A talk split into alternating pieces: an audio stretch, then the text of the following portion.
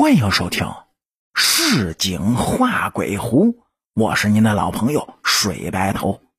平行空间的概念，想必多数人都不陌生。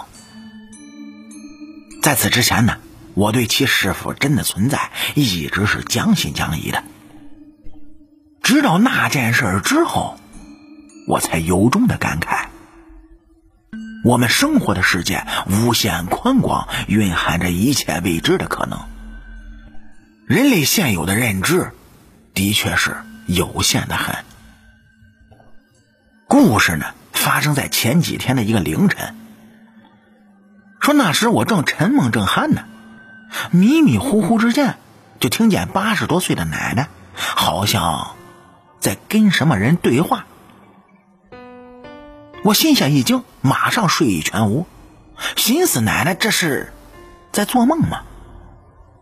听着不大像啊，这别是老人家夜里不舒服，想要叫人吧？我正等着下床去查看呢，只听见奶奶，居然披着衣服下床，奔去了另一间卧室，喊醒了我的父亲。俩人一起是着急火燎的，就推开了我的卧室门，一前一后的冲了进来。我眯着被突如其来的灯光晃瞎的眼睛，一时间张口结舌的问不出任何话来。父亲看我睡眼惺忪、莫名其妙的窘态，哭笑不得的说：“哎呀，呃，你奶奶非说你啊，刚才出门上班去了，现在才五点钟不到。”怎么可能去上班呢？随后啊，众人散去，各自去睡回笼觉，不提了。转过天来呢，一家人纷纷的打趣：“奶奶是果真老糊涂了。”而奶奶却是异常的沉静，一脸严肃的就说：“她确定自己并没有做梦，她分明看见了我在黑灯瞎火里提着一个公文包。”走到玄关了，于是呢，他还摸出了手机，看了一眼时间，才刚凌晨四点五十五分。于是呢，奶奶就问我：“嗯，你这么早干嘛去？单位有事儿啊？”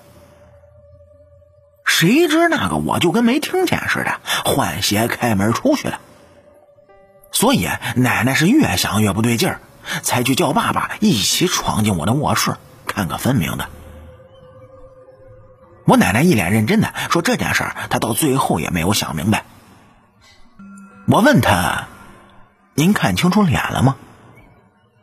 奶奶非常肯定的说：“她看到的绝对就是我，这衣着样貌、行动举止完全没有错。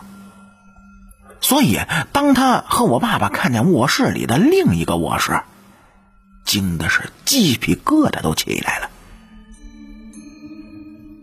听完奶奶一本正经的讲述之后啊，我们全家人都不言语了。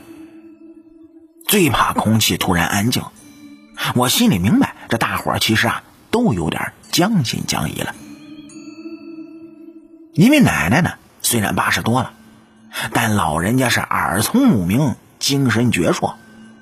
他一次次的肯定自己并没有一个醒来的点，也就是说呢，他看到那个我走了过去，然后掏出手机看时间，冲着我喊话没得到回应，直至见到还睡在卧室里的真的我，这一整个过程都是清醒连贯的，绝对不是在做梦。我之前听到过关于。生魂的说法，心里是一阵毛毛怪怪的惊悚。所幸啊，自己这两天哎也算是平安无事。其实我更倾向于心中另一个比较科学的猜想，那就是奶奶会不会是在半梦半醒的状态下看见另一个平行空间里的我呢？只是那个时空的时间略早了两个钟头而已。感叹这世间说不清道不明的未解之事，却是不胜枚举。也幸好还有这些迷之存在，让我等在纷繁无情的物质世界里，还有的可猜，有的可寻。在自娱自乐的小心机中，不致蝇营狗苟，沦为生计稻粮的行尸走肉。其实如此啊，甚好。好啦，感谢您各位在收听故事的同时，能够帮主播点赞、评论、转发和订阅。我是您的老朋友水白头，市井画鬼狐，下期更精彩。